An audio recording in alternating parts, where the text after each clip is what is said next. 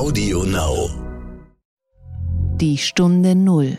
Der Wirtschaftspodcast von Kapital und NTV. Grundsätzlich äh, war ein Pandemieszenario nichts Überraschendes für unser Unternehmen. Wir sind natürlich ein Unternehmen, was vom Risiko lebt und damit haben wir ein strukturiertes Risikomanagement, was alle möglichen bekannten, aber auch sehr unwahrscheinlichen Szenarien versucht vorher zu antizipieren und durchzukalkulieren. Wir müssen mit unseren Kunden digital reden, wir müssen Prozesse intern digital regeln. Das klappt einfach. Warum klappt das in Schulen nicht? Warum klappt das zwischen den Gesundheitsämtern nicht? Warum wird da debattiert, welche Software man hat und ob man eine gemeinsame Software hat? Wenn wir bei der Pandemie sind, beim Gesundheitswesen sind, könnte man zum Beispiel ja die Frage stellen, würde es Sinn machen, in Deutschland oder in Europa eine zentrale, verpflichtende Datenbank zu haben, die in anonymisierter Form, wohlgemerkt in gut anonymisierter Form mit Datenschutzrechten, alle Daten von Patienten im Prinzip äh, speichert und damit zentral auswertbar macht. Herzlich willkommen zu einer neuen Folge von Die Stunde Null. Wir sind Tanet Koch und Horst von Butler. Schön, dass Sie uns wieder zuhören an diesem Dienstag. Sag mal, Tanit, hast du diese Corona-Warn-App eigentlich immer noch auf deinem Smartphone? Ja, natürlich. Aber ehrlicherweise habe ich relativ lange schon nicht mehr drauf geschaut. Aber hast du Angst, dass deine persönlichen Daten, zum Beispiel deine Lokalisierung, wo du bist oder so, also hättest du Angst, die zu teilen? Naja, die teile ich schon mit Google, die teile ich letztlich mit BMW, wenn ich Auto fahre, die teile ich mit Instagram. Insofern wäre das ein bisschen bigott, da jetzt ausgerechnet bei der Corona-App Angst zu haben. Mit dieser Gelassenheit liegst du, glaube ich, ungefähr auf einer Linie mit unserem heutigen Gesprächspartner, mit Thorsten Jeworek, mit dem ich gesprochen habe. Er ist Vorstandsmitglied bei der Munich Re, bekannt auch unter seinem Namen Münchner Rück, zählt zu den weltgrößten Rückversicherern. Und Herr Jeworek ist zuständig für Data und Analytics. Versicherer haben ja Unmengen an Daten vom Wetter bis zur Mobilität und Mobilität, aus denen sie Risiken berechnen. Und Herr Jeworek plädiert für einen anderen Datenschutz in Deutschland und regt für die nächste Pandemie eine zentrale Datenbank in Europa an. Der Gedanke zum Tag. Tanik, bist du heute Morgen glücklich? Also ich bin wie jeden Morgen grundlos vergnügt, aber wieso, wieso glücklich? Naja, weil jetzt Annalena Baerbock ins Kanzleramt will und äh, die Verzückung war ja gestern groß in vielen Headlines. Horst, ich, ich glaube, wir müssen reden. Denn wenn du denkst, dass das etwas ist, was mich glücklich macht, also erst recht als Journalistin, nö. Nein, also du weißt ja, ist ja rhetorisch gefragt, ich weiß ja, wie nüchtern du auf Prozesse schaust. Ähm, es hat ja gestern sehr viele KollegInnen beflügelt.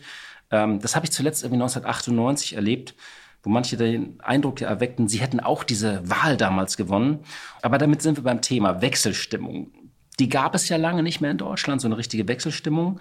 Und egal, wie man jetzt zu Habeck oder Baerbock oder Söder oder Lasche dieser Frage steht, da liegt doch ein bisschen was in der Luft, oder? Ich glaube, es liegt ganz überwiegend riesige Corona-Genervtheit. Der gerissene Geduldsfaden liegt in der Luft. Oh, das ist eine tolle Metapher. Ein gerissener Geduldsfaden liegt in der Luft. Fliegt durch die Luft, weht durch die Lüfte. Aber was, was ja definitiv der Fall sein wird nach 16 Jahren Merkel, ist, dass es einen Wechsel geben wird. Aber ich finde das Interessante immer, man macht es sich irgendwie zu leicht, wenn man denkt, Frauen wählen Frauen.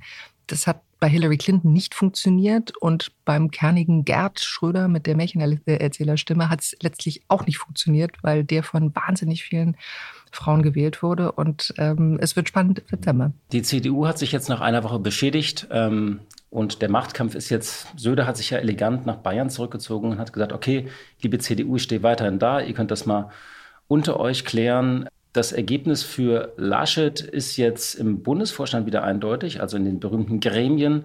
Die Frage ist tatsächlich, wie die Stimmung in der Basis ist und ob er nochmal Momentum gewinnen kann jetzt im Wahlkampf. Da wird immer gesagt, er hat es in der Vergangenheit schon geschafft. Die Frage ist aber tatsächlich, ob er sich als eine Kraft präsentieren kann, die diese Erneuerung auch will. Die Grünen haben sich als das präsentiert. Sie haben 130 Seiten dazu vorgelegt. Und das wird, glaube ich, die spannende Frage für die CDU, äh, jetzt wo sie diesen Machtkampf geklärt hat. Ich finde es ja ein Stück weit auch Normalität, dass nach 16 Jahren einfach mal ein Machtkampf stattfindet. Die Art und Weise, da kann man immer drüber sprechen, aber dass überhaupt mal gerungen wird, so über eine Woche in der Demokratie, muss eine Demokratie auch aushalten, muss eine Partei auch aushalten. Ähm, aber wie optimistisch bist du denn jetzt, äh, ob sich die Reihen schließen in der Union? Äh, die Antwort äh, besteht irgendwie in dem Emoji, das gestern meinen Informationen nach das meistgenutzte äh, im, im CDU-Bundesvorstand war, nämlich dieser kleine Affe, der sich die Augen zuhält, weil er es nicht mehr erträgt. äh, weil du gerade die Grünen angesprochen hast. Ich fand es ganz interessant gestern beim Bankentag.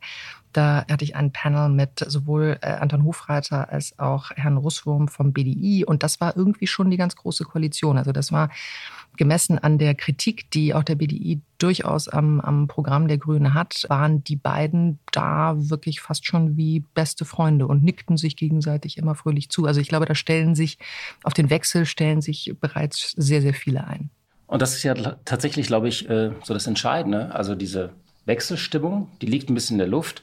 Aber was ja klar ist, ähm, egal wie diese Wahl ausgeht, ob die CDU stärkste Kraft wird oder nicht, ich vermute mal, sie wird es noch, ähm, große Teile dessen, was in diesem Programm drin stehen, der Grünen, wird ja umgesetzt werden. Weil wenn sie, egal welche Konstellation es gibt, ähm, die Grünen werden höchstwahrscheinlich beteiligt sein und sie werden darauf dringen, natürlich große Teile dieses Programms auch durchzusetzen. Und man muss auch sagen, das, was da ja drin steht, Klimaschutz als zentrales Ziel sozusagen äh, unseres Landes und dieser Umbau der, der, der Wirtschaft in den nächsten äh, zehn Jahren, ähm, das ist ja Konsens und das ist ja auch schon eingeleitet worden mit den großen Maßnahmen wie äh, Emissionshandel und CO2-Steuer.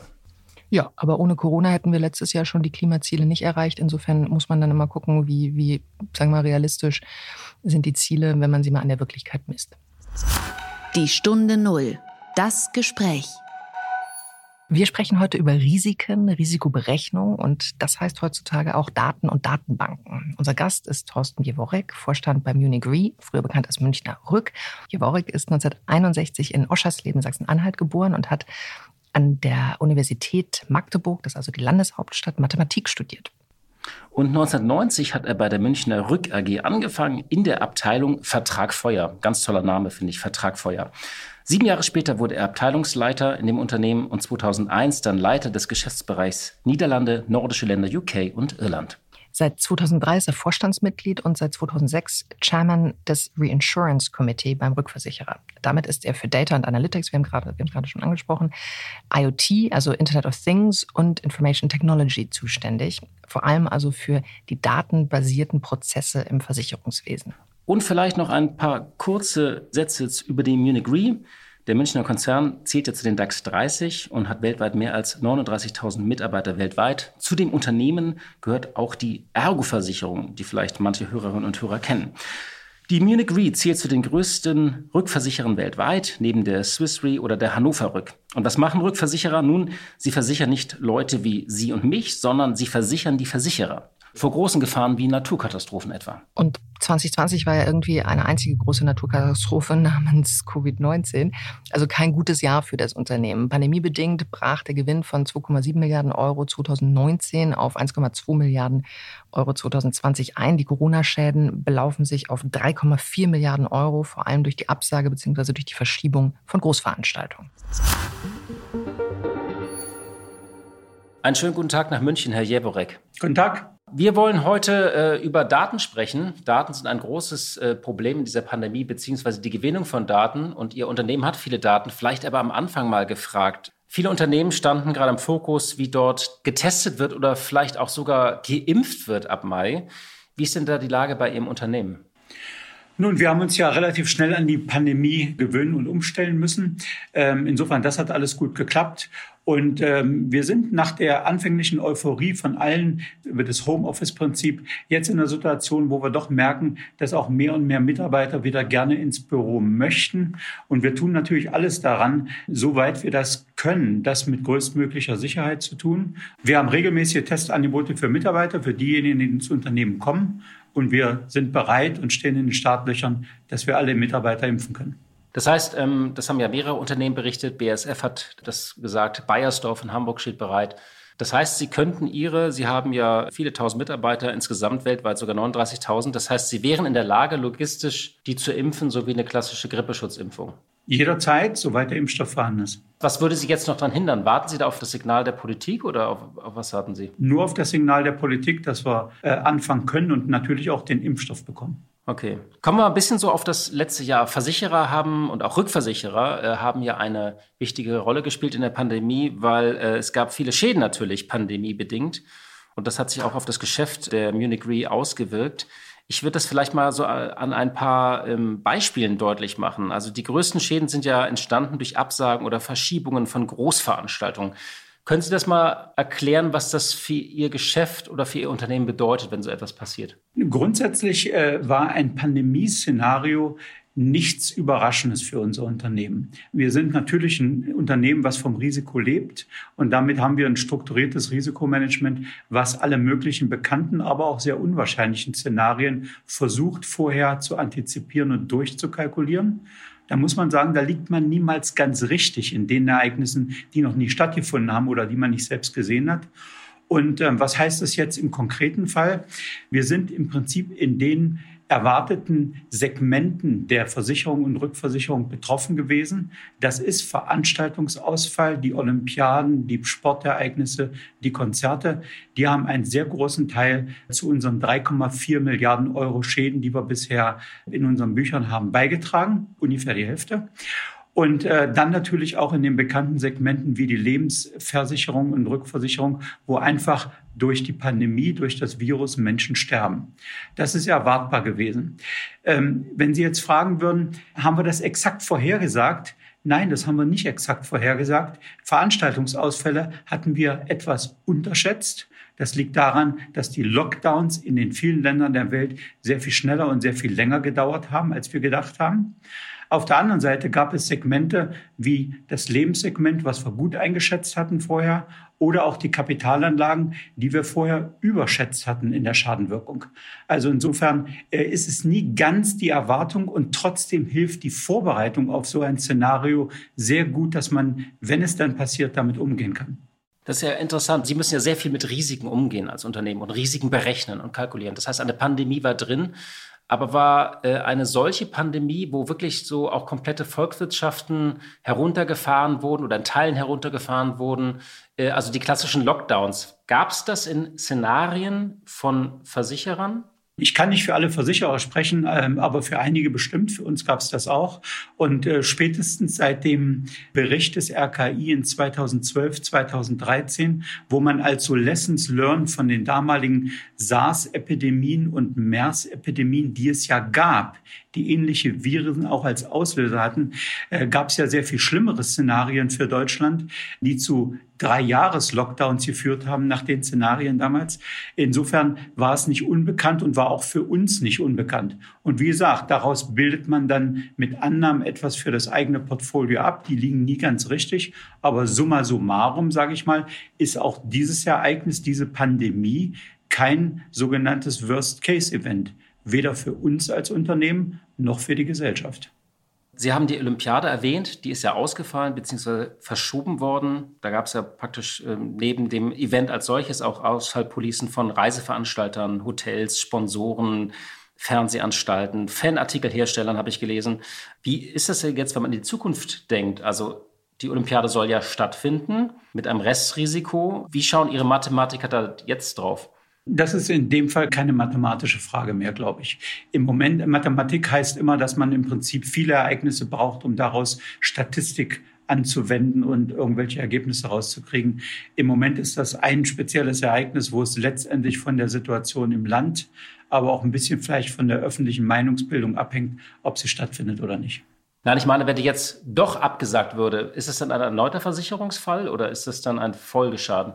Ähm, nein, das ist der Versicherungsfall, der bereits vor fünf, sechs Jahren, als die Originalpolice abgeschlossen war, weiterhin gedeckt ist. Denn es ist ja die Olympiade, die Olympischen Spiele sind gedeckt, unabhängig, ob sie jetzt im letzten Jahr oder in diesem Jahr stattfinden. Was sind denn für Sie die wichtigsten Lehren aus der Pandemie in Bezug auf die Risiken, mit der eine Gesellschaft rechnen muss? Also ich habe äh, auch mal drüber nachgedacht, was muss man eigentlich daraus lernen, wenn man sich die Situation in Deutschland oder in anderen Teilen der Welt anschaut.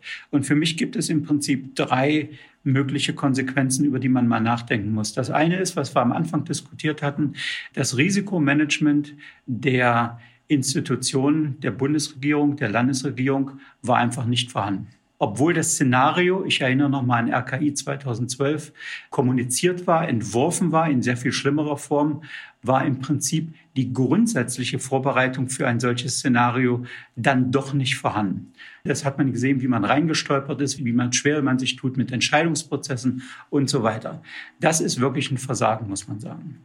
Zweitens, wenn man sich vorbereitet hätte, auf das Szenario, dann kommt man schon zu dem Schluss, dass pandemische Entwicklungen auch ein Zeitfaktor sind. Also man muss schnell entscheiden, man muss unter Unsicherheit gute, vernünftige Entscheidungen treffen, selbst wenn man auch mal teilweise daneben liegt. Geschwindigkeit ist wichtiger als Genauigkeit. Also das Gegenteil von dem, was wir jetzt gerade tun. Ne? Genau das Gegenteil, was man gerade tut. Und wenn man sich darauf vorbereitet hätte, dann hätte man zwar immer noch nicht gewusst, wie man genau entscheiden muss, man hätte aber vielleicht die Entscheidungsprozesse vorher klarer gezogen. Wir sind ja in einer Situation, wo man nicht weiß, soll der Bund entscheiden, sollen die Länder entscheiden und jeder Kommunalpolitiker soll auch noch mal mitreden. Also wir haben ein verworrenes Geflecht von Entscheidungsinstanzen, die im Prinzip Geld und Menschenleben kosten. Und das Dritte ist, wenn wir das gehabt hätten, dann, dann glaube ich, haben wir auch nicht viel gelernt in den zwölf Monaten. Wir haben die falsche Wahl der Mittel. Das heißt, unsere Entscheidungen in den komplexen Prozessen sind am Ende des Tages nur, in Anführungsstrichen, nur Lockdown-Entscheidungen. Wir diskutieren darüber mit irgendwelcher Inzidenz, die Schulen geöffnet, nicht geöffnet werden, was die Menschen privat machen dürfen, nicht privat machen dürfen. Und ich glaube, hier ist ein Thema, wo wir eigentlich in Zeiten der Digitalisierung hätten sehr viel besser und klüger durch dieses Jahr kommen können, als wir es gerade tun. Unsere Entscheidungsmechanismen sind wie spätes Mittelalter. Also Sie meinen diese Aufzuentscheidung, die man, ähm, genau, äh, man riegelt eine Stadt ab oder nicht, das meinen Sie ja mit Mittelalter. Was meinen Sie mit Digitalisierung? Was muss man da anders entscheiden oder andere Mittel zur Entscheidung haben? Naja, es gibt mehrere Dinge, auf die man schauen kann. Äh, das eine ist natürlich, ganz salopp gesagt, jedes Unternehmen musste von heute auf morgen vor einem Jahr in digitale Prozesse hineingehen und hat das im Allgemeinen auch sehr gut geschafft, würde ich mal sagen. Wir müssen mit unseren Kunden digital reden, wir müssen Prozesse intern digital regeln. Das klappt einfach. Warum klappt das in Schulen nicht? Warum klappt das zwischen den Gesundheitsämtern nicht? Warum wird da debattiert, welche Software man hat und ob man eine gemeinsame Software hat? Punkt eins. Punkt zwei, äh, wenn man aber von äh, nur inzidenzbezogenen Lockdowns wegkommen will und ein bisschen klüger agieren will, dann braucht man einfach Daten über das Infektionsgeschehen. Und Daten über das Infektionsgeschehen, die kann man natürlich in einer digitalisierten Welt sammeln. Und da darf man auch nicht nur despektierlich auf China oder andere asiatische Länder schauen. Unsere heutige Welt äh, gibt uns die Möglichkeiten, dass wir Infektionsherde und ähm, Kontakte, die wir im Prinzip gehabt haben, sehr schnell benennen können aber wir dürfen nicht ausgesprochen oder unausgesprochen den Datenschutz über alles stellen. Die deutsche Haltung zum Datenschutz, dass die höher gewichtet wird in einem Krisenfall, wie wir ihn jetzt haben, als die Pandemiebekämpfung, ist einfach nicht richtig. Und äh, da äh, wünsche ich mir mehr Offenheit, mehr gesellschaftliche Abwägung, was unsere Hauptinteressen gegenwärtig sind. Sie sind ja als Vorstandsmitglied unter anderem zuständig für Data und Analytics auch das Internet of Things und Information Technology. Das heißt, für alle datenbasierten Prozesse im, im Versicherungswesen. Vielleicht mal, bevor wir auf die Daten kommen, Ihr Unternehmen hat sehr viele Daten und nutzt diese auch. Kann man davon überhaupt etwas lernen, also für das, was Sie gerade beschrieben haben, für den politischen Prozess? Wir sind als Unternehmen, wir sind ein globales Unternehmen und in verschiedenen Teilen der Welt tätig. Und wir sehen es natürlich als globales Unternehmen, wie unterschiedlich die Möglichkeiten und Rechte sind, mit Daten umzugehen, sie zu sammeln, daraus Erkenntnisse zu gewinnen. Und Europa hat natürlich im äh, Vergleich gerade mit den großen anderen Kontinenten Asien, China oder USA die restriktivsten Datenschutzgesetze, vor allen Dingen was die Nutzung und die Rechte über die Privatdaten angeht. Und äh, da sehen wir Unterschiede. Und die kann man jetzt im Prinzip positiv werten, sage ich mal, was da besser und was da schlechter ist. Ich glaube nur, es hängt am Individualfall ab. Und wir als Unternehmen versuchen eben Daten sehr stark äh, dafür zu nutzen, natürlich, dass wir äh, mehr sogenannte Insights in die Risikofragen kriegen, sozusagen von unseren Kunden. Ähm, wir versuchen sehr stark mit den Daten im Prinzip Services zu bauen und Daten im positiven Sinne zu nutzen, dass man im Prinzip Risiken, die bestehen, antizipieren kann, vermeiden kann und damit auch für weniger Geld Versicherung einkaufen kann. Das ist ja sehr interessant, weil wir haben ja ein Datenproblem. Also das haben wir gerade wieder an Ostern gemerkt, wo wir dann tagelang auf Blindflug irgendwie waren, weil wir nicht genau wussten, wie das Infektionsgeschehen war. Und gleichzeitig werden Daten immer noch zu spät übermittelt. Äh, teilweise auch dürfen sie nicht gespeichert werden. Den Datenschutz hatten Sie erwähnt.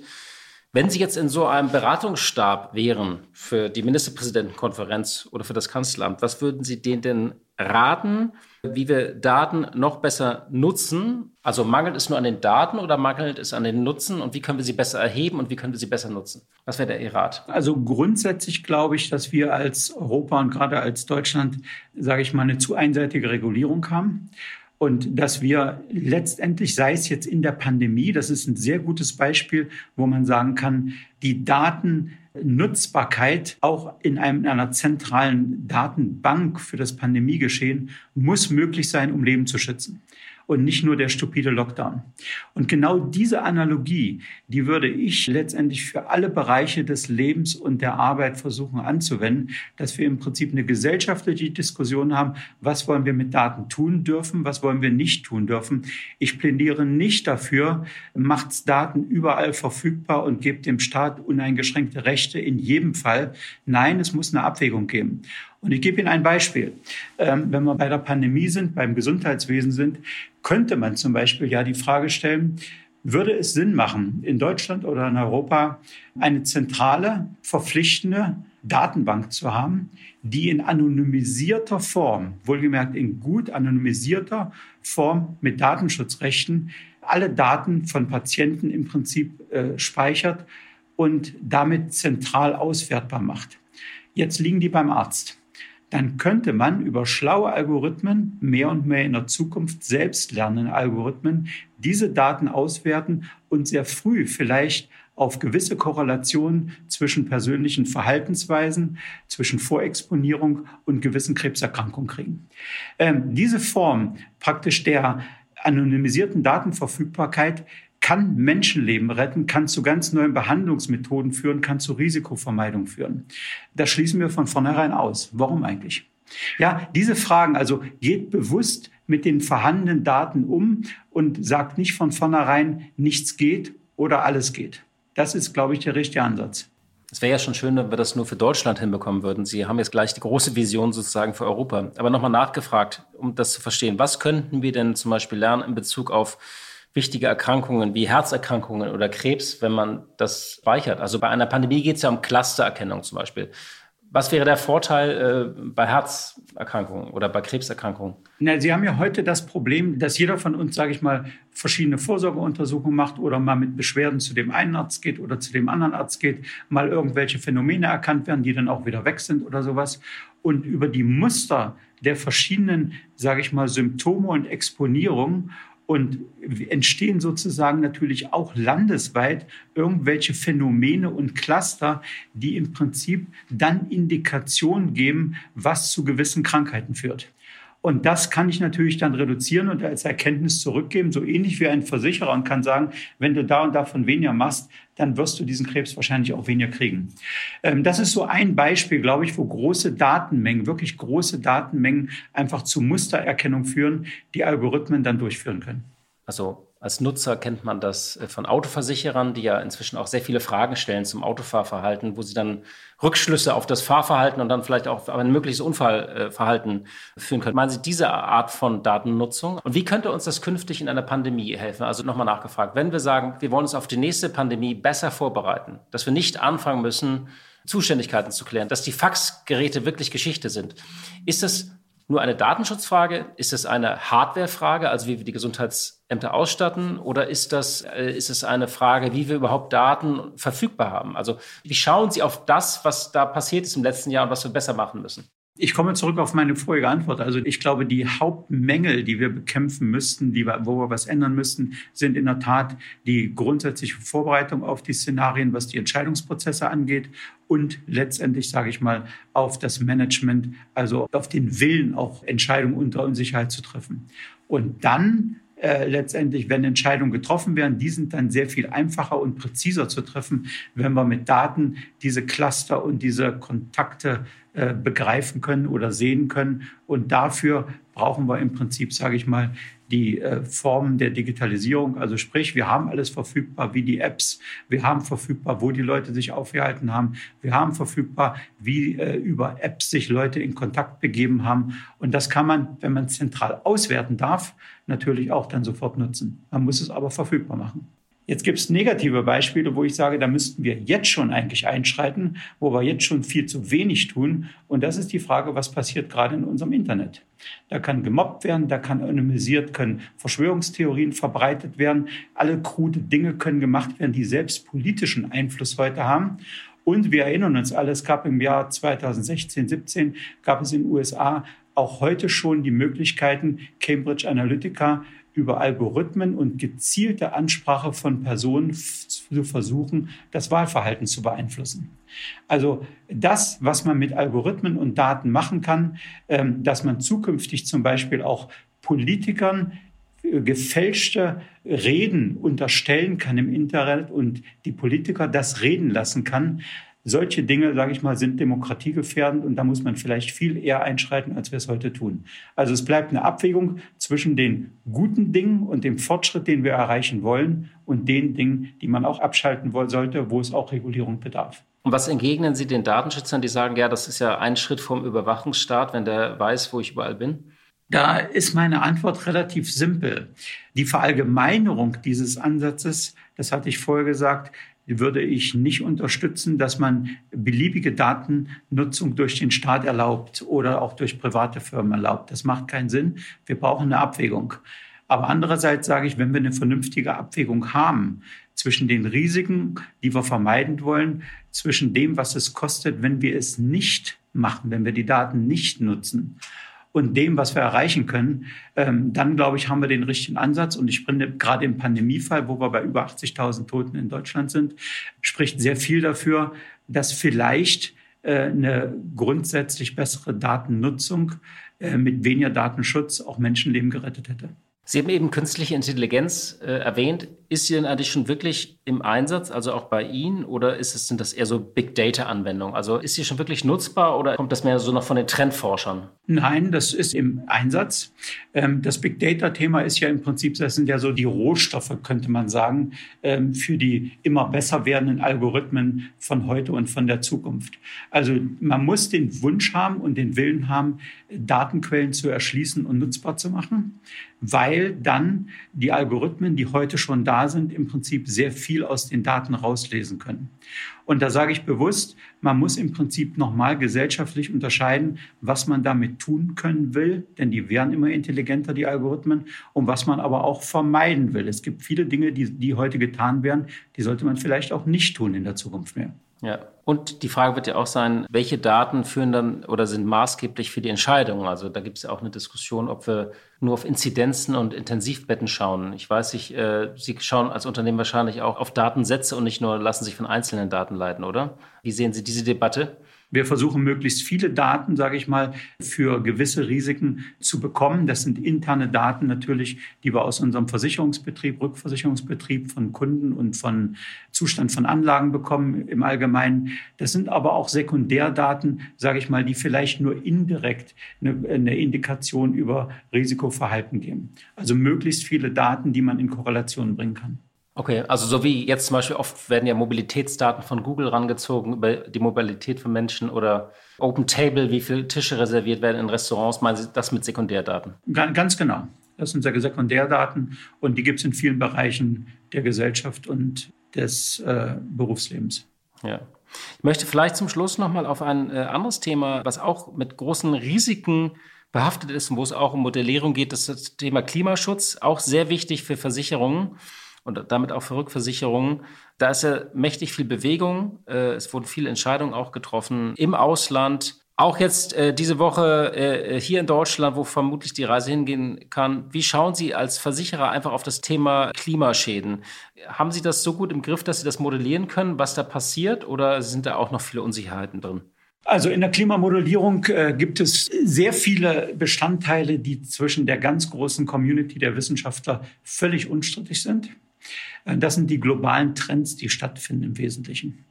Und ähm, über die gilt, muss man auch nicht groß debattieren am Ende. Für uns als Versicherer, als Rückversicherer, aber auch als Regierung von Ländern ist natürlich die Frage auch interessant, was heißt Klimawandel in seinen Auswirkungen je nach Szenario, wie es dann weitergeht mit den Emissionen, dann in einer spezifischen Region.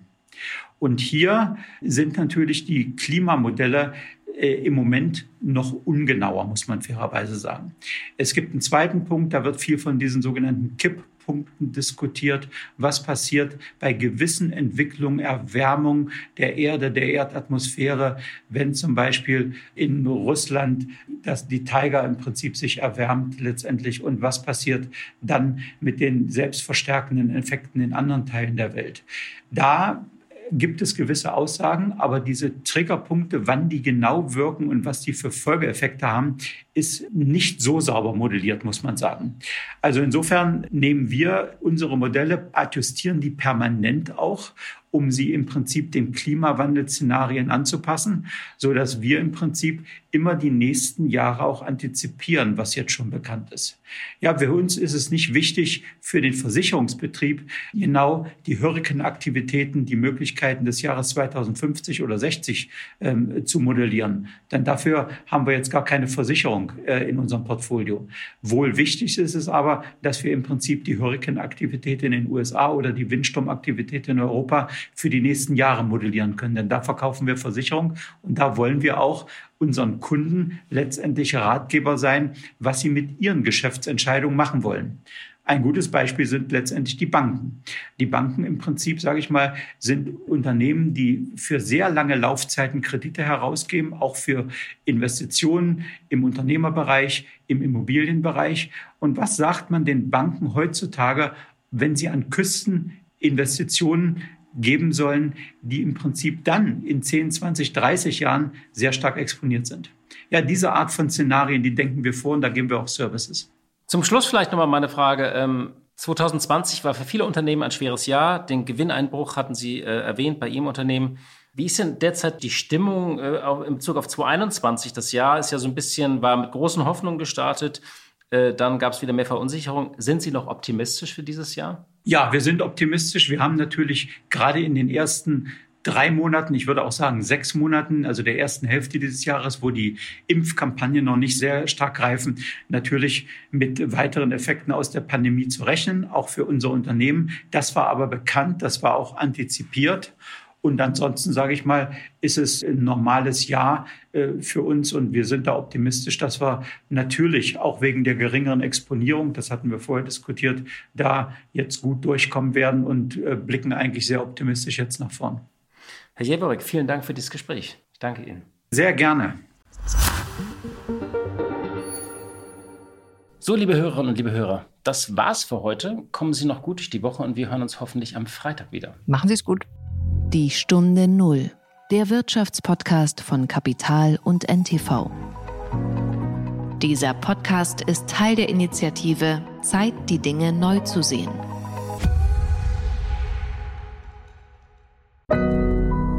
Audio Now.